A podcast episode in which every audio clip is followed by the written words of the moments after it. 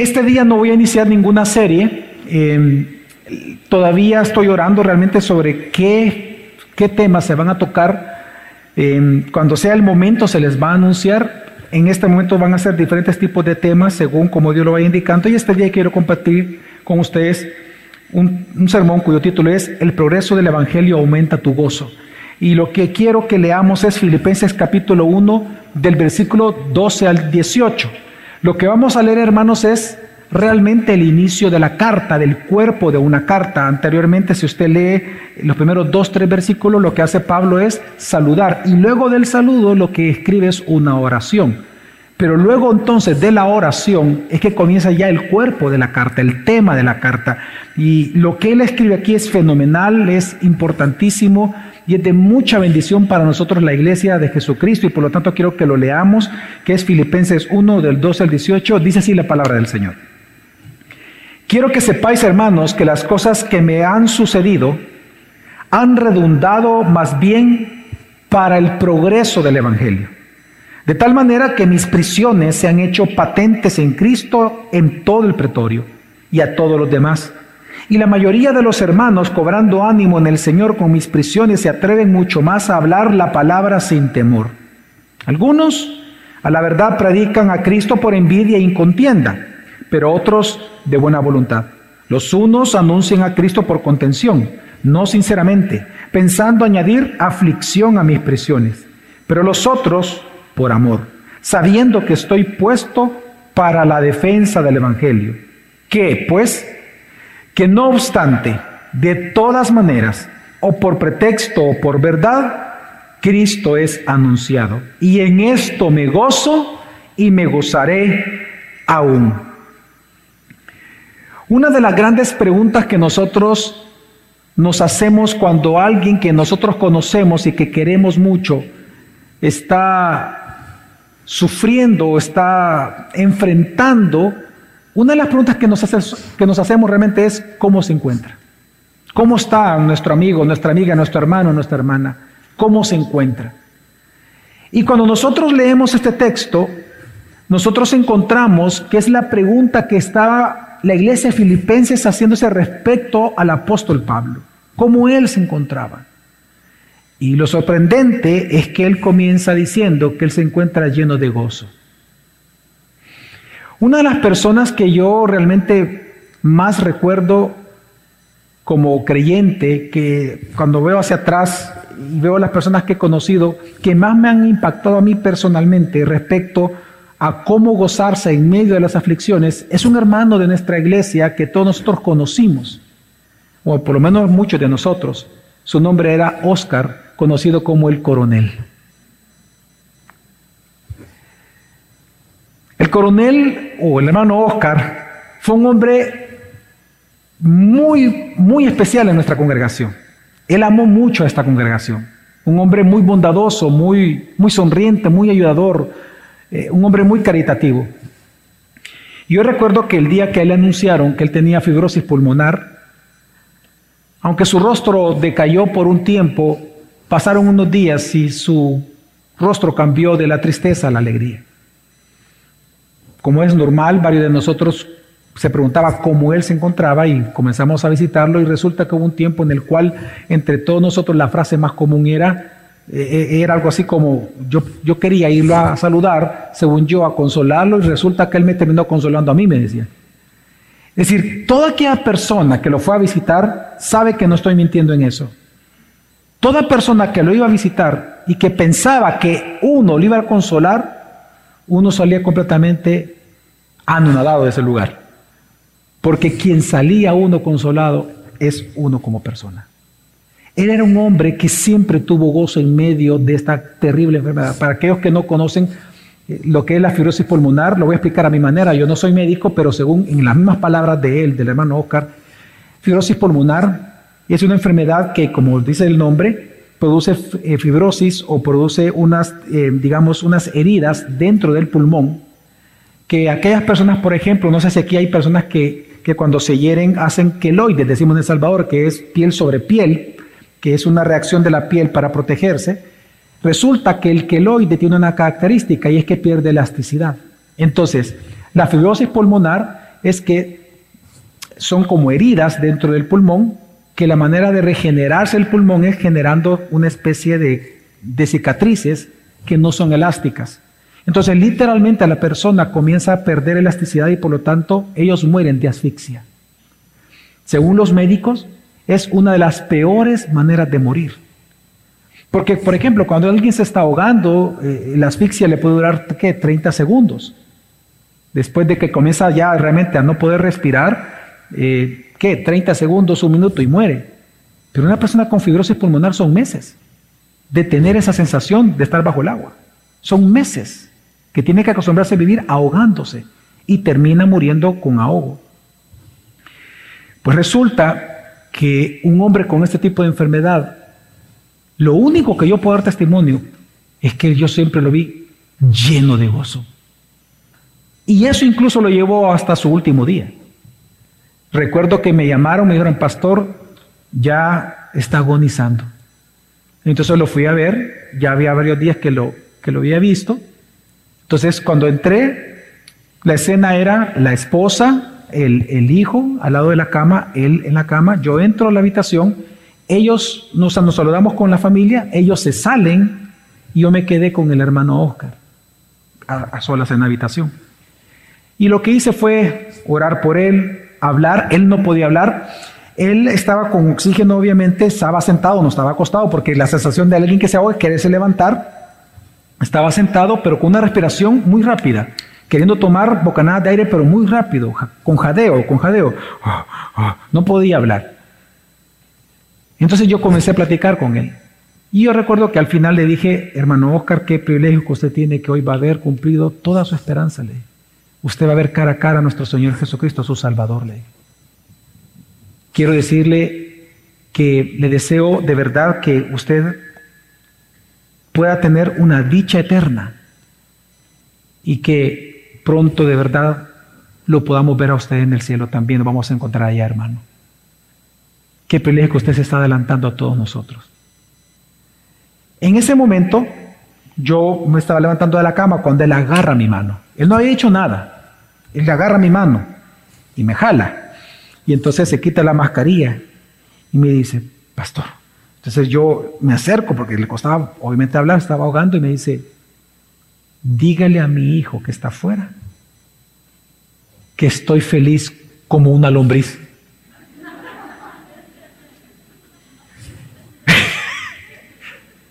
y estaba agonizando. Si él solo murió unas horas después. Cuando yo salgo, yo, yo mire, hermano, pero yo me eché la carcajada. Y él oyó, pues, y me estaba riendo, pues, y solo se puso a reír, se puso eso, y a las horas murió. Y cuando yo se lo fui a decir al hijo, me dice el hijo, yo sé por qué mi papá me dijo, yo estaba llorando mucho, me dice el pastor. Pero mi papá siempre me dice eso cuando, cuando estaba mal y cuando, cuando yo lo miraba a él mal, y él me dice para que yo esté contento. Gracias, pastor. Ahora, ¿cómo es posible eso? ¿Cómo es posible que él tenga gozo en medio de una situación tan difícil? Hermanos, eso es lo que habla el texto de esta mañana. En el texto de esta mañana, el mensaje del apóstol Pablo, después de orar por los filipenses, es que su sumo gozo de estar encarcelado no venía de la esperanza de ser libre, sino que su gozo venía que por cuanto él estaba encadenado, el Evangelio estaba progresando. Y es lo que el texto está enseñando. Y esto es increíble. Porque si usted recuerda, tenemos ya, un, ya prediqué sobre Colosenses, que fue la época en que escribió Filipenses también. Recuerde que la mandó con el mismo mensajero. Así que el contexto va a ser fácil recordarlo. Recordemos el contexto en el cual escribió esta carta. Él se encontraba encarcelado, hermanos. Él pasaba 24 horas al día encadenado con un soldado romano de la guardia pretoriana. Y no solamente eso, sino que él estaba ya cuatro años en arresto domiciliar. Él tenía que estar alquilando una casa en la cual él no podía salir, pero podía recibir a cualquiera. Pero estaba encadenado 24 horas a un soldado. Resulta que cuando él queriendo predicar el Evangelio en Jerusalén, preparando su viaje para España, vienen los judíos y bajo mentiras hacen que lo capturen, hablando mentiras contra él, lo capturan y él pasó dos años preso en Jerusalén. No le resolvían sus circunstancias. no iba a juicio, por lo tanto, viene y pide, por ser romano, apela al César. Y ahora él se encontraba, a la fecha que escribe Filipenses, dos años más encarcelado, esperando a que eh, el emperador decidiera qué hacer con él. Y solo tenían dos opciones, o liberarlo o llevarlo a la muerte. Pero en medio de todo esto, entonces, él dice que en lugar de estar preocupado porque los filipenses por eso mandan un mensajero, porque quieren saber el estado de su gran amigo y el gran apóstol Pablo. A la fecha en que se escribe esta carta, Pablo era muy famoso ya dentro de los cristianos. Así que querían saber cómo se encontraba el apóstol Pablo. Y resulta que él les dice que a pesar de estar en cadenas, a pesar de estar preso, él se estaba lleno de gozo. ¿Por qué? Porque aunque él estaba encadenado, resulta que el Evangelio de Jesucristo no lo estaba. Y ese era el gozo de Pablo. Y es que, hermanos, cuando él escribe este texto, él da tres razones por las cuales él está lleno de gozo y él dice que el Evangelio está progresando. ¿Y de qué manera progresa? Tres razones da él o tres formas en que el Evangelio está progresando. En primer lugar, versículo 13, él dice que es a través de la guardia que le custodia. Resulta que los soldados se estaban convirtiendo porque estaban encadenados a nada más y nada menos que a uno de los más grandes predicadores que ha tenido el mundo. Por lo tanto, tuvieron que escuchar el Evangelio de él. Y él mismo lo dice, ya lo vamos a, estudiar. Así que la primera razón por la cual él se goza es porque la guardia pretoriana se está convirtiendo y con eso el palacio del César. En segundo lugar, versículo 14, él dice porque los cristianos que viven en Roma, en esta ciudad imperial, resulta que tomaron valor, en lugar de sentirse amedrentados de que por predicar el Evangelio ahora podían ver con sus ojos que era cierto que podían ir a la cárcel, en lugar de abstenerse de predicar, les dio valor para hacerlo. Así que él se goza por eso también, por el progreso del Evangelio, porque el Evangelio está siendo predicado por la guardia pretoriana y ahora por los cristianos en Roma. Pero del versículo 15 al 16, él dice que él se goza por otro grupo de personas se goza que están predicando el Evangelio por personas que a pesar de que tenían motivos ocultos y perversos, aún así estaban predicando el Evangelio de Jesucristo. Así que él se goza, dice, porque estando en cadenas, resulta que el Evangelio no está en cadenas, sino que el Evangelio está corriendo, está avanzando, está progresando, porque él precisamente está encadenado. Así que la fuente del gozo de Pablo, hermanos, no era de que eh, la esperanza de ser librado. De hecho, usted no ve eso en la carta. Él no, su gozo no era una esperanza, una, una ventana para ser liberado. No, él dice que su gozo era que a pesar de estar encadenado, a pesar de sus duras circunstancias, Cristo estaba siendo predicado de formas que él nunca jamás había sospechado. Él se gozaba que por causa de su arresto, el Evangelio estaba progresando en la ciudad más importante de ese mundo conocido, la ciudad del gran imperio romano por un hombre que estaba encadenado. Hermanos, esto es increíble. Mire, ¿cuál es la aspiración de un hombre enfermo? ¿Cuál es la mayor aspiración de alguien que está enfermo? Sanar. ¿Cuál es la más grande aspiración de alguien que está estudiando? ¿Acaso no es graduarse? ¿Cuál es la más grande aspiración de un comerciante o de un empresario? ¿Acaso no es tener utilidades, ganancias? ¿Cuál es la más grande aspiración de alguien que está en la cárcel? ¿Acaso no es ser libre? Pero no para Pablo. La más grande aspiración del apóstol Pablo, estar estando en cadenas, es que el Evangelio siguiera siendo predicado. Y eso es lo que le trajo gozo a él. No una esperanza de liberación, sino una esperanza de la gloria de Dios por medio de su propio evangelio. Y es lo que hace increíble este texto. Mire, no, no, no, hay nada de malo con las aspiraciones humanas, no hay nada de malo con, que usted desee ser un mejor padre, una mejor madre, eh, eh, no sé, eh, que su familia prospere, que su matrimonio prospere, eh, gozar de buena salud, un mejor trabajo. Las aspiraciones humanas no son malas en sí mismas, pero se vuelven malas cuando su centro de cada una de ellas no sea el Evangelio de Jesucristo. Y por esa razón Pablo escribe este texto. para evitarles una forma equivocada de pensar a los filipenses. Si usted, si usted nota conmigo el texto, se da cuenta que un solo mandamiento para la iglesia no existe ahí. Y por eso es justo que nos preguntemos por qué esto es parte de la, de la inspiración de Dios en la carta. ¿Por qué si no hay ningún mandamiento para la iglesia? Porque lo único que hace el apóstol Pablo es contar su situación. Pero ¿por qué lo deja para la iglesia? Bueno, la intención de Pablo es muy claro cuando uno lee toda la carta. En primer lugar, él escribe esto para consuelo de la iglesia de Jesucristo. Y es que, hermano, no hay peor angustia para alguien que está sufriendo que no saber interpretar por qué sufre. Ese es el gran fracaso del ateísmo y del agnosticismo. Es no dar explicación al sufrimiento humano, no pueden darla por su cosmovisión.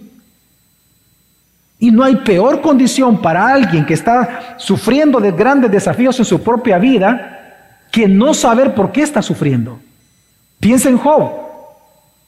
Job nunca supo lo que usted y yo supimos del, capítulo 1 y 2. Job no, leyó su propio libro. Job nunca supo que hubo una conversación entre Dios y Satanás. Y todo el libro de Job se trata de que él nunca supo por qué él sufría. Y mire cómo sufrió por eso. la pérdida de sus hijos, en menos de un solo capítulo se trata. La pérdida de todos sus bienes, en menos de un solo capítulo se trata. ¿Por qué él está sufriendo? Más de 30 capítulos y no se da respuesta. No hay peor condición para alguien que sufre que no saber por qué sufre, no, interpretar su sufrimiento. Así que Pablo, sabiendo que ellos estaban sufriendo, porque algo interesante que hace la carta de Filipenses, diferente de las otras cartas, es que tanto el destinatario como el remitente, ambos están sufriendo. Pablo estaba en la cárcel, ya lo sabemos, pero, pero también la iglesia filipense estaba teniendo grandes sufrimientos. De hecho, mire, eran tan grandes los sufrimientos de ellos que, por ejemplo, en el capítulo 1, ahí por el versículo 28, Pablo lo que enseña es que lo que es, es presenta a aquellos que yo le llamo los enemigos del evangelio, personas que se oponen al evangelio. Luego del capítulo 3, versículos 2 al 4, aparecen aquellos a los que yo le llamo los enemigos de la gracia aquellos que buscaban, como los judaizantes, convencer a la iglesia de que la salvación no era por gracia, no por obras. De hecho, Pablo a esto le llama, en Filipenses capítulo 3, le llama perros, son malditos y malos obreros. Y luego, más adelante, en el capítulo 3, más adelante, él presenta aquellos que yo les llamo los enemigos de la cruz, los libertinos, aquellos que no quieren cargar su cruz para seguir a Cristo, sino quieren hacer lo que les dé la gana. ¿Y eso que provocó en Filipenses? Lo que provocó fue de que ellos comenzaron a dividirse entre ellos. Había pleitos, pugnas, divisiones, murmuración, chisme, venganza entre ellos. Entonces Pablo les escribe para dos, por dos razones. Primero, para consolarlos, porque estaban sufriendo, para enseñarles cómo ellos debían de gozarse y centrar toda su atención no en lo que sufrían, sino en cómo el, cómo el Evangelio estaba progresando porque estaban sufriendo. Y en segundo lugar, les escribe para que tomen nota de cómo enfrentar el sufrimiento, con gozo. Con gozo de que, mira, cuando tú sufres, ¿qué es lo que está haciendo Pablo? Aunque tú te des cuenta o no te des cuenta, tú automáticamente te conviertes en un instrumento de Dios para los demás. Porque cuando tú sufres, el primero que, se enfocan del Evangelio eres tú. Y luego cuando alguien te pregunta cómo te encuentras, el primero que habla para la gloria de Dios, de lo que Dios está hablando en tu vida, atrás del, del sufrimiento, eres tú. Así que el Evangelio progresa en medio del sufrimiento de los cristianos. Así que Él está enseñando cómo enfrentar el sufrimiento y cómo gozarse cuando alguien sufre enfocándose en el progreso del Evangelio. Hermano, yo sé en esta mañana que cada uno de ustedes tiene sus propios desafíos, obvio. Cada uno de ustedes tiene sus propias pruebas, uno distinto al otro. Cada uno de ustedes está enfrentando su propio dolor. Y con el dolor vienen los temores, vienen las dudas, vienen las falsas expectativas. Y yo sé que eso tú pudieras estar enfrentando. La pregunta es, ¿dónde tú puedes encontrar consuelo y ánimo para perseverar en tu vida cristiana? Pues la respuesta que nos da el texto es en el progreso del Evangelio. Por eso es que mi intención en esta mañana es convencerte que para tú aumentar tu gozo en tiempos de sufrimiento, debes de centrar tu atención en cómo realmente el Evangelio avanza en tu propia vida, ya sea por, por testimonio de la palabra para ti mismo o por tu testimonio hacia los demás de cómo Dios está obrando en tu vida mientras sufres. Así que eso es lo que trae gozo en tu vida cuando estás en sufrimiento. ¿Y cómo comienza el texto? Versículo 12 una vez más dice, quiero que sepáis hermanos que las cosas que me han sucedido han redundado más bien para el progreso del Evangelio. Ahora, ¿de qué manera Pablo dice que sus cadenas se convirtieron en un ministerio para Dios?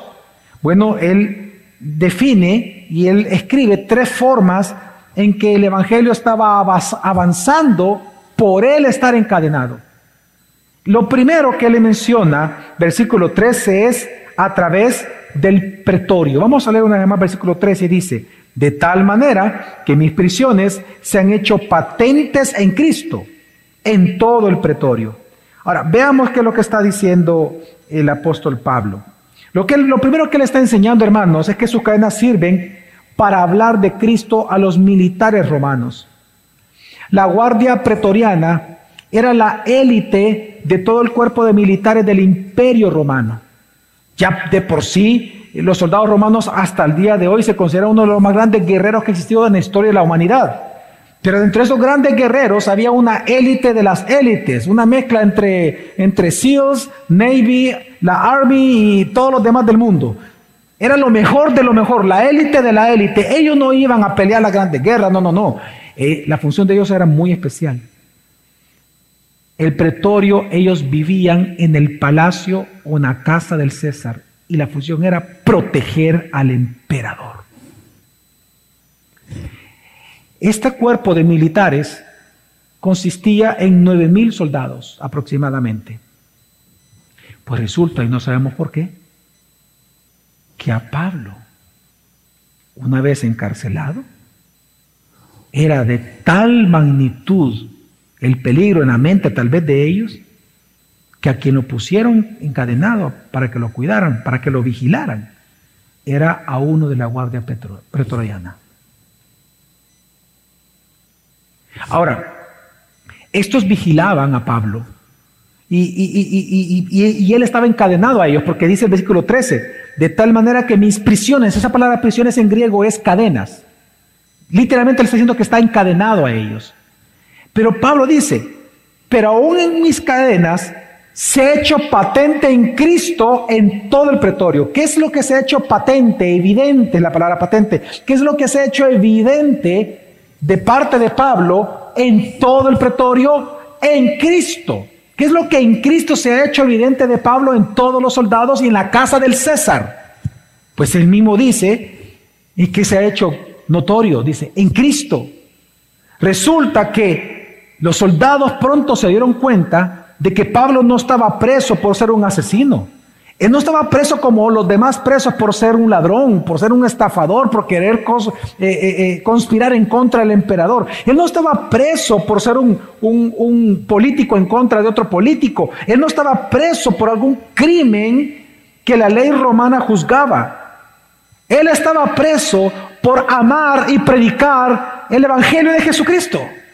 Y eso fue lo que se hizo patente para los soldados. ¿Por qué? Porque resulta que él estaba encadenado a un soldado romano 24 horas al día, pero estos rotaban entre 4 y 6 horas. Resulta que entonces multiplique en un solo día, por dos años, cuántos soldados él conoció.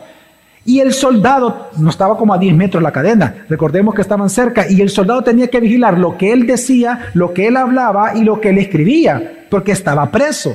Por lo tanto, el soldado tenía que escuchar cada vez que llegaba eh, Tíquico, ¿se acuerdan de Tíquico? Bueno, cuando él llegó y, preguntó y el otro también, claro que ellos comenzaron a escuchar a Pablo hablar de un tal Jesucristo, de un tal judío que los romanos habían matado, pero que resulta que había resucitado y que habiendo resucitado el tercer día está en el cielo gobernando. Y que todo aquel que en él cree no se pierde, sino que tiene vida eterna y sus pecados le son perdonados. Y que es el único camino para llegar al Padre. Pues este mensaje, querían o no querían los soldados, lo tenían que escuchar. Porque tienen que ver a Pablo y oír a Pablo. Y no solamente escuchaban a Pablo hablar con los demás, sino que también usted súmele que él tenía que escribir las cartas.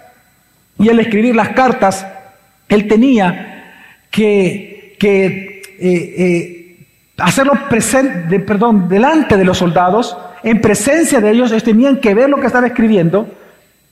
Y si a eso usted le suma lo que Pablo tenía que predicarle a ellos, hermanos, ellos pronto se dieron cuenta de algo. Que no era Pablo que estaba encadenado a ellos, sino que ellos estaban encadenados a Pablo y al Evangelio de Jesucristo. Y resulta, hermanos, que así la noticia de este hombre extraordinario y su mensaje se expandió por todo el pretorio. Que hay un hombre preso, no por ser ladrón, no por ser estafador, sino por predicar el Evangelio de Jesucristo. Y estos soldados, los que se convirtieron, como regresaban, ellos vivían en el palacio. Resulta que entonces esta fue la forma tan increíble, hermanos, que Dios ocupó para llevar el Evangelio a la casa del César, a la casa del gran emperador romano, del pueblo más grande del mundo en aquel entonces. Si no fuera por las cadenas de Pablo, probablemente el Evangelio nunca hubiera llegado a la casa de un emperador. Y Pablo lo sabía. Por eso él lo escribe. Pablo se dio cuenta que sus cadenas estaban sirviendo al Evangelio, de manera que él nunca sospechó. Nunca él se imaginó que por estar encadenado y por predicar el Evangelio, estando encadenados, resulta que el Evangelio está llegando a los oídos del César. Y allá se están convirtiendo sus sirvientes y otros más. Por eso es que en Filipenses, al final de la carta, dice, salúdame, dice, a los hermanos, ya dice, hermanos, que están en la casa del César. Porque se convirtieron muchos. Si él hubiera estado libre, él nunca hubiera tenido acceso al palacio. Pero por estar encadenado a un guardia del pretorio, el Evangelio llegó al palacio. Cuán grandes son los misterios de nuestro Señor. Y él en eso se gozó. Eh, él se gozó en eso. Mire, una de las épocas difíciles que yo he vivido, personalmente, usted lo sabe, no voy a, detenerme en esto mucho, es, que hace 12 años me intentaron secuestrar. Recuerdo que, que se tomaron ciertas medidas de seguridad en la iglesia, venían cuatro personas, uno entraba, los tres se quedaban afuera. Precisamente el hermano Oscar, el coronel, se unió con otros militares de la iglesia y con permiso del Estado Mayor Conjunto de El Salvador, hicieron un operativo. Y en ese año, mientras me tenía que cuidar, me seguían los, los, mismos que me querían secuestrar, me amenazaban y varias cosas que tuve que experimentar, pues resulta que un eh, ya expresidente de la República me llamó de aquel momento y me dice, pastor, eh, mire, yo no lo conocía. Y me dice, me están contando que usted está siendo amenazado de secuestro. Sí, véngase aquí a mi oficina y todo. Llegué a la oficina y me dice, mire, aquí están los, mis blindados, llévese los blindados, eh, ocúpelo para usted y para su familia, no se preocupe. Eh, son nivel 7, todavía me acuerdo que me son nivel 7, que ahí le pueden poner una bomba y no le pasa nada. Gran consuelo. Y, y, yo le digo, no, no, no, no, mire, presidente, no, no, no es necesario, le digo, de verdad no es necesario. Mire, me han, me han ofrecido chaleco antibal, no, también tengo, no, no, no, no, no se preocupe, le digo, yo no voy a andar nada de eso, créeme que con Jesucristo me basta, yo tengo que ser precavido, pero yo estoy bien, le digo. Pues resulta que después de esa conversación, lo que nunca me imaginé es que me comenzara a invitar para platicar. Pues llegó un momento que por esa misma situación, yo lo evangelicé a él, no quiso jamás el evangelio, pero conocí luego a la gente de su trabajo, conocí a los motoristas, conocí al chef personal, conocí... ¿Qué creen que hacía? Yo aprovechaba para evangelizar. Y no solo eso, en ese mismo año resulta, y algunos de ustedes son testigos de eso, los que tienen esta cantidad de años, ya estamos viejitos algunos aquí, ¿verdad? Pero bueno, más de 12 años atrás, ¿se acuerdan ustedes cuando los boinas verdes, que son como el pretorio del Salvador, ¿verdad? Eh, eh, eh, comenzaron a, rondar los domingos la iglesia. No sé si se acuerdan algunos de ustedes, los de boina verde, creo que no me acuerdo el color, pero era no, una boina, no sé si era rojo o verde. Pero ellos, por ejemplo, cada domingo, por dos años, cuidaban la iglesia, por este episodio que les estoy contando. Pues resulta que yo lo vi por varios de ustedes que de repente llevaban dos cafés y eso, hermano, ah, para uno de ellos lo voy a evangelizar, y se iban a evangelizar al soldado. Así que me supongo que algunos se convirtieron porque de repente aparecen más militares en la iglesia. Pasa el tiempo, pasan dos años, al año me dicen los soldados, los militares de la iglesia me dicen, pastor, misión cumplida, los capturamos, de verdad, sí, ya los capturamos, ya están ahí con las autoridades. Tres de ellos, uno se nos escapó, no lo encontramos. Bueno, ok. Así que cuídese, pastor, siempre. Y así me decían, cuídese siempre. Ok, perfecto. A los dos años, esta historia usted ya la sabe, se acercó una, un miembro de la iglesia, pastor, ¿me una foto con usted? Un 24 de diciembre, yo le dije, sí, tomemos una foto. Ellos se van, y luego entonces viene el pastor Héctor Rico corriendo y me dice, pastor, pastor, ¿sabes quién es él? Me dijo, no, ¿quién es él? Él es uno de los que te quería secuestrar. Ah, sí, él es. Resulta que era el que, entraba, y como él era el que informaba de su celular, ya el pastor se movió, el pastor no sé qué, a los que estaban afuera, por un año escuchó sermones y no se convirtió contigo aquí. Pues. Y él con vergüenza vino a hablar conmigo, porque no quiero decírtelo a ti, pero sí lo vino a confesar con vergüenza de que él quería secuestrar y sí tenían un lugar, eh, tenían eh, eh, el lugar para, para, querían, la idea era capturarte y pedir dinero a la iglesia y si no pagaban te iban a matar porque no, porque no querían tenerte ahí. Así que se convirtió. Y resulta pues hermanos que ese hermano nuestro no está en nuestra congregación porque es anciano de otra iglesia. Mire, ¿sabe cuál fue el gozo de Pablo? Que Dios ocupa tu sufrimiento para que el Evangelio progrese. ¿Y sabes cuál es el primer lugar donde el Evangelio progresa? En tu corazón. Porque es ahí donde tú comienzas a recordar las palabras de Jesús, el Evangelio, comienzas a leer la Biblia y entonces, claramente hay un progreso del Evangelio en tu propia vida. Y luego tú comienzas a hablar con los demás de eso. Así que, hermanos, mira, piensa por un momento, ¿cuál es tu mayor aspiración cuando tú sufres? Posiblemente es arreglar la situación. Posiblemente es que cambie para bien todo. Pues, hermano, hay una aspiración mucho más grande que todo eso, a la cual tú debes de aspirar, y es el progreso del Evangelio de tu propia boca y por tu testimonio. Pablo, miren, Pablo vio frustrado su deseo genuino de ir a España a evangelizar. ¿Acaso él se quejó aquí? ¿Qué haces tú cuando tú te frustras? Espero que tu gozo sea el progreso del Evangelio en ese sufrimiento, en esa frustración que estás enfrentando. En segundo lugar, ¿Cuál fue la segunda forma en que el Evangelio estaba progresando? Porque Pablo se encontraba en cadenas. Bueno, en segundo lugar era porque resulta que al ver a Pablo encadenado, los cristianos de la ciudad de Roma, al enterarse que el gran apóstol Pablo estaba ahí en Roma encadenado por predicar el Evangelio, resulta que ahora ellos querían predicar ese mismo Evangelio de Jesucristo sin temor. Dice el versículo eh, siguiente, versículo 14, dice, y la mayoría de los hermanos, cobrando ánimo en el Señor con mis prisiones, se atreven mucho más a hablar la palabra sin temor. ¡Qué paradoja! Mire hermano, de verdad que es una gran paradoja, porque resulta que ahora la gran amenaza de ser apresados por predicar el Evangelio fue lo que trajo ánimo para predicarlo. Y es que es, ilógico, mire, las leyes de un país, entre más duras son, la función es disuadir a los malhechores. Esa es la función de que la ley sea severa, disuadir a los malhechores. Pero en lugar de eso, resulta que en aquel momento todos ahora querían cometer el mismo crimen de Pablo. Predicar el Evangelio de Jesucristo, no importando las consecuencias. Y en eso Pablo se gozó. Mire, Pablo se gozó al igual que el punto anterior.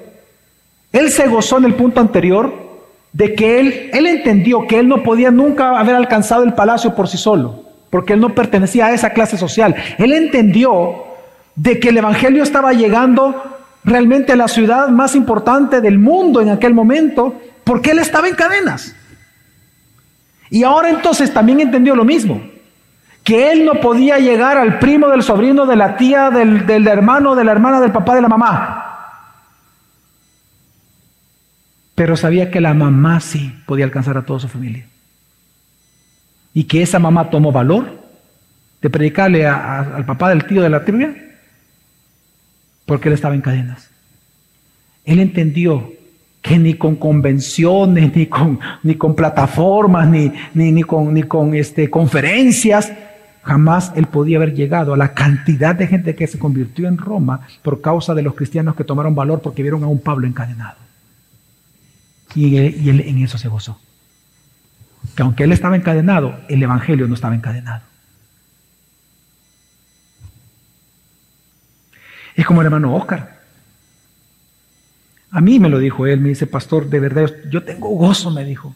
Así como hablaba, los que lo conocen, se acordan, hermanito, hermanito. Hermanito me decía, mire,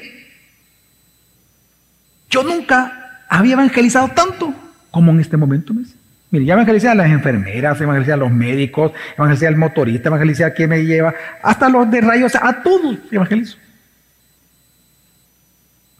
Y en eso yo me gozo, me dijo.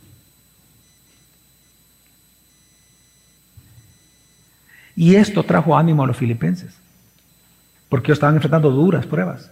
Los enemigos de la, de la cruz, los enemigos del Evangelio, los enemigos de la gracia. Y esto fue, eh, ellos estaban siendo intimidados, pero Pablo estaba enseñando, no, no se intimiden, tomen fuerza.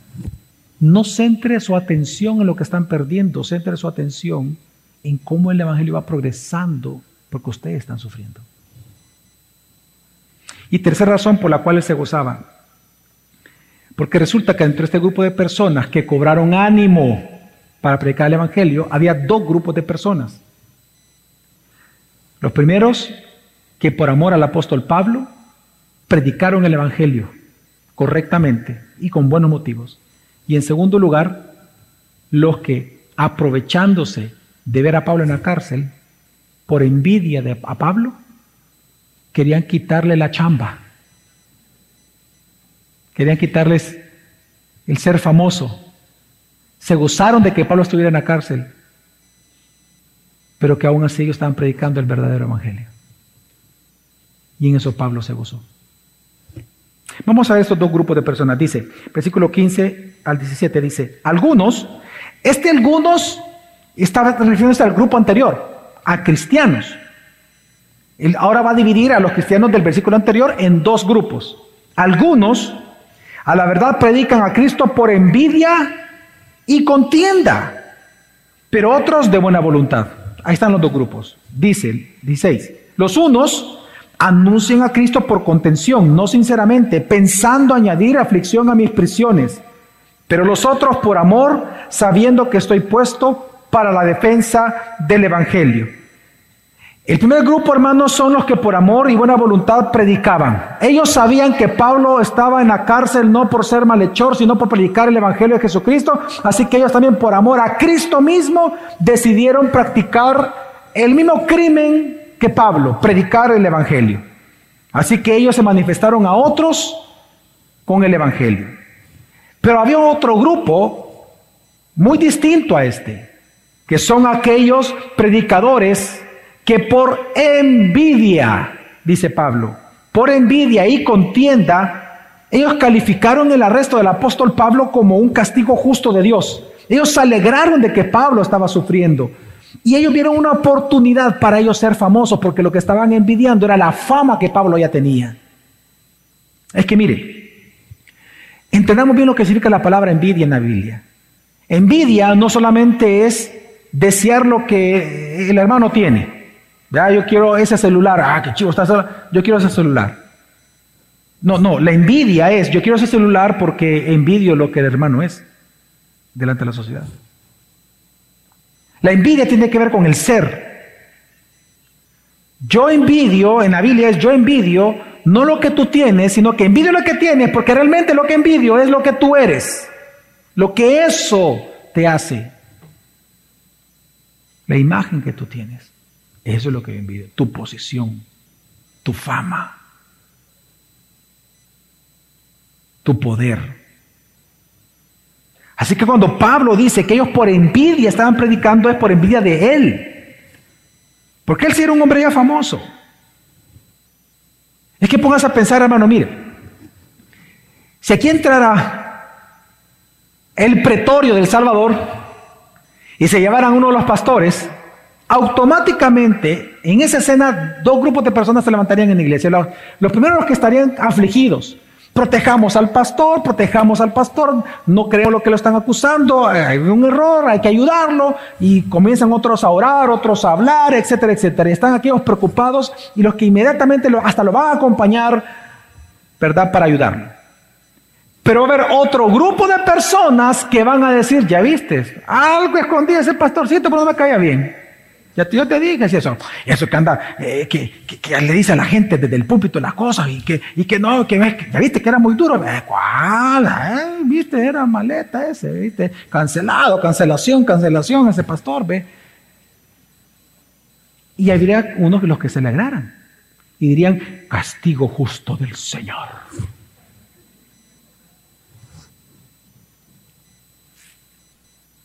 Y este, de este grupo habría quienes dirían, a, los, demás, a otros, a los pastores que quedan, ¿no? Eh, eh, aquí estamos para servirles. ¿Verdad? No está el pastor, o no, está el pastor, yo que estoy, yo tengo experticia en esto, en esto, en esto, estoy para servir. Y por dentro gozándose de que el pastor por fin fue sacado, algún pastor. Mire, Pablo, ellos dicen que ellos tenían un motivo oculto por el cual predicaban el Evangelio y era para añadir aflicciones a su sufrimiento. Esa palabra aflicción en griego es fricción, de donde la cadena fricciona con la piel. Él, hace ahí un, juego con sus cadenas. Dice, él quiere añadir más dolor a mis cadenas, predicando con una mala motivación. Ahora, ¿quiénes eran estos desgraciados? Pues ¿sabe qué, hermanos? No eran falsos maestros, no eran judaizantes, ¿No eran herejes? Es que si lo fueran, mire, si lo fuera, Pablo hubiera ocupado las mismas palabras que ocupa cada vez que le hablaba de los falsos y de los herejes. Cada vez que le hablaba de los falsos, o le llamaba perros malditos, le llamaba este, nubes sin agua. Eh, o sea, las peores palabras del vocabulario santo de Pablo fueron en contra de los falsos y de los herejes. Y él nunca ocupó esas palabras con ellos. Entonces, ¿quiénes eran estos?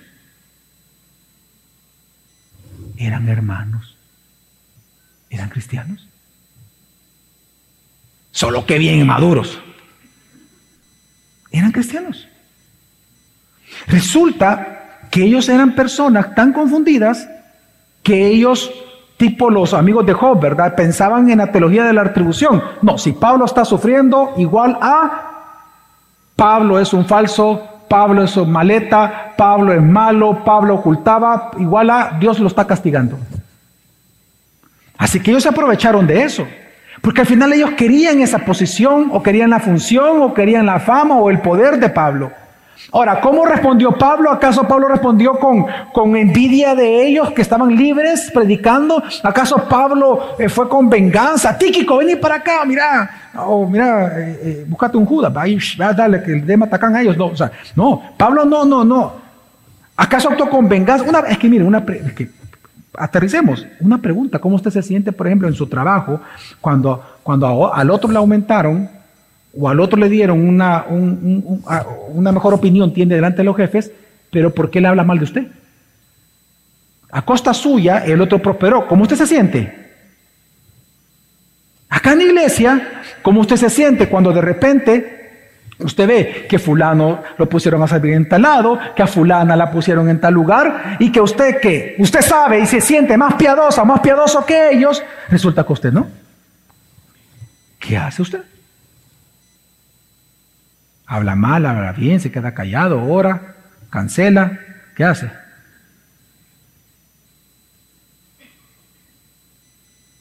¿Qué hizo Pablo? Se alegró, se gozó.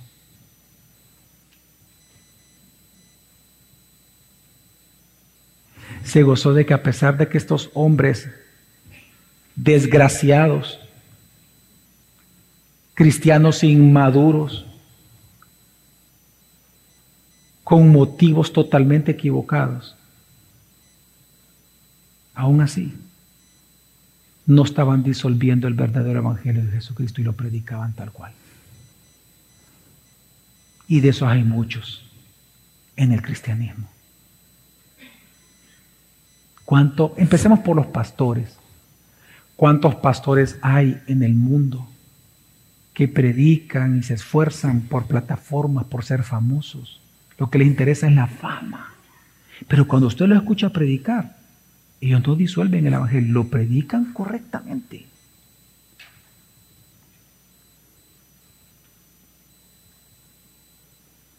Bajemos un poquito.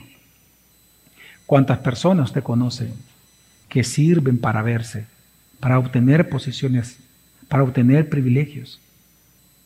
En el fondo lo que quieren es la admiración de los demás. No es, o sea, quieren servir a Dios, pero su servicio a Dios está corrupto, porque al final lo que quieren realmente es su propia gloria. Le están robando la gloria a Dios. Lo que quieren es ser famosos en la comunidad local de creyentes.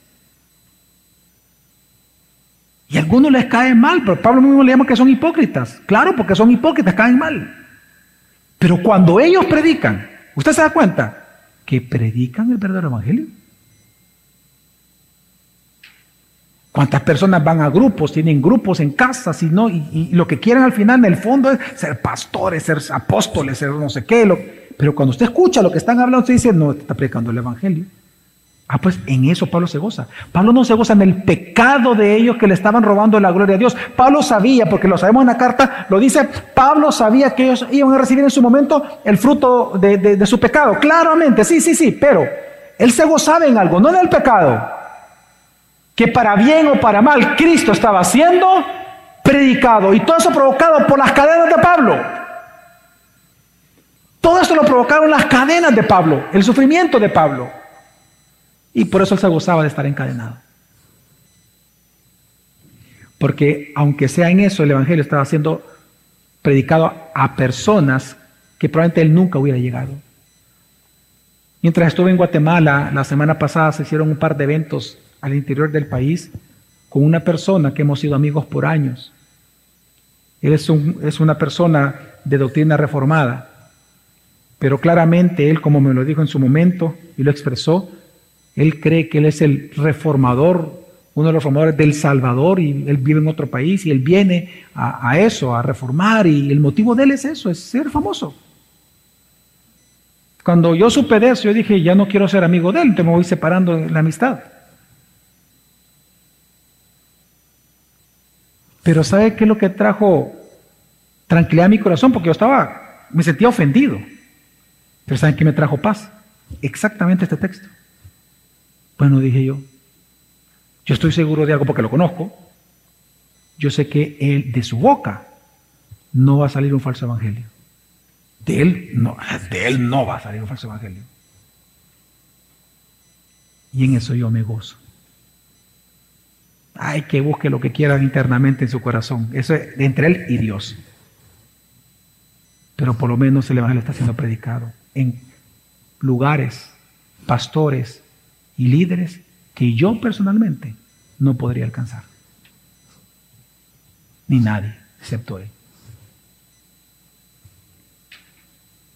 Así que, por eso es que Pablo dice el versículo 18, él dice, que pues, que no obstante, de todas maneras, o por pretexto o por verdad, Cristo es anunciado y en esto me gozo y me gozaré aún. Así que hermanos, Él se goza que aunque alguien predique con motivos equivocados el Evangelio, por lo menos el Evangelio está siendo predicado. Él no está aprobando el pecado, para nada hermano. Él está aprobando que el Evangelio no es diluido verbalmente. Él está aquí, hermanos, defendiendo las suficiencias del Evangelio. El Evangelio es suficiente. Y él confía en que porque el Evangelio está siendo predicado sin ninguna corrupción, verbalmente hablando, por lo tanto, entonces el Evangelio va, va a tener efecto en los demás. Y es lo que él celebra. Y es que, hermanos, pongamos a pensar un poco en la mente de Pablo, en, en cómo él fue formado por Dios.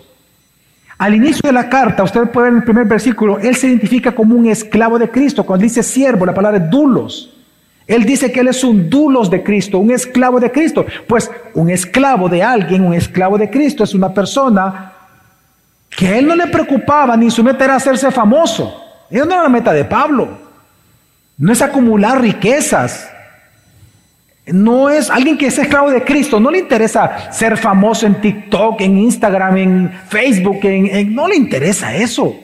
Alguien que es esclavo de Cristo, lo único que le interesa es la fama de Cristo y su evangelio en todo el mundo. Es lo que le interesa a él. Y es lo que vemos aquí. Por eso te pregunto lo mismo que te dije al inicio, ¿cuál es tu más grande aspiración en tu vida en este momento? ¿Cuál es tu meta, tu sueño más grande? Bueno, tal vez es vivir un día más porque estás enfermo. Tal vez tu aspiración más grande es graduarte. Tal vez es ser un buen vecino, una buena vecina, ser un buen papá, una buena mamá, un buen abuelo, una, una buena abuela. Tal vez tu, tu, tu, tu, aspiración más grande es ser un excelente pastor, de ser un buen trabajador y tener ganancia y que te aumenten el salario. ¡Qué bueno! En sí mismo las aspiraciones humanas no son malas. Pero si esas aspiraciones que tú tienes hoy están desplazando el Evangelio de Jesucristo en tu propio corazón, poniéndolo a un lado, entonces esas aspiraciones son destructivas para tu alma. Porque el texto lo que nos está enseñando que la aspiración más grande de un cristiano está en Cristo y su Evangelio.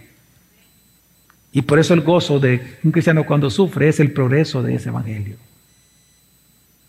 Es el mismo gozo, hermanos, el mismo gozo de Juan el Bautista, cuando le dice, no te preocupa de que la gente está siguiendo a Jesús, Él se está viendo más famoso que tú, Juan, tú estás perdiendo líderes y, todos están yendo con ese tal Jesús. ¿Qué le dijo Juan el Bautista? Es necesario que yo mengue para que Él crezca. Ese es un dulos. No le importa su comodidad, no le importa lo que está sufriendo, lo que le interesa es la fama de Cristo y que todo el mundo lo siga a Él. Es lo mismo que está viendo aquí Pablo. Es el progreso del Evangelio lo que trae gozo a alguien que estaba en la cárcel también, Juan el Bautista. Era el progreso de Cristo, del Evangelio. Así que hermanos, cuando tú tú pones el Evangelio y la gloria de Cristo como primero en tu propia vida, es ahí cuando tú podrás soportar toda clase de sufrimiento realmente. Mira, vas a poder soportar difamaciones, malos entendidos, enfermedades. ¿Sabes por qué? Porque al final lo que importa no es lo que la gente piense de ti, si te aprecian o no te aprecian, te respetan o no te respetan, si te pusieron a servir o no te pusieron a servir. Lo más importante para ti es si respetan y admiran más a Cristo que a ti. Y es lo que más te va a importar. Eso va a ser lo más importante para tu vida. Porque te ves como un esclavo o esclava de Cristo. Así que tu gozo no es tu fama. Tu gozo es la fama de Cristo. Es el progreso de Cristo. El progreso de ese evangelio. Y es allí donde entonces como Pablo podrá decir, quiero que sepáis, hermanos, que las cosas que me han sucedido han redundado más bien para el progreso del Evangelio. Ahora, si tú eres un invitado nuestro y tú nunca has abrazado el Evangelio, nunca has creído en el Evangelio de Jesucristo, quiero decirte que tu sufrimiento no se va a convertir en gozo jamás. Tu sufrimiento te va a destruir. Te va a perder. Te va a derribar y vas a ser el hombre más desdichado de la tierra. Porque el único que puede convertir tu tristeza en alegría y pasar de las cenizas a la gloria es Jesucristo. Y si tú pones tu esperanza en Él, si tú reconoces hoy que Él murió por ti, por tus pecados, resucitó al tercer día, está sentado a la derecha del Padre, que Él vendrá por segunda vez a juzgar a vivos y a muertos. Si tú crees que Él te ha perdonado tus pecados, te ha justificado por esa, por esa acción que Él hizo en la cruz, entonces, amigo, ahora eres mi hermano y mi hermana. Y en esa condición, sí te puedo decir algo, que tu sufrimiento se va a convertir en alegría, porque el Cristo que causa gozo en nosotros, ahora es tu Señor, tu Salvador. Ahora sí, tu sufrimiento sirve para la gloria de Dios. Así que hermanos, para aumentar tu gozo mientras sufres, centra tu atención en cómo el Evangelio progresa a través de tu sufrimiento. Vamos a orar.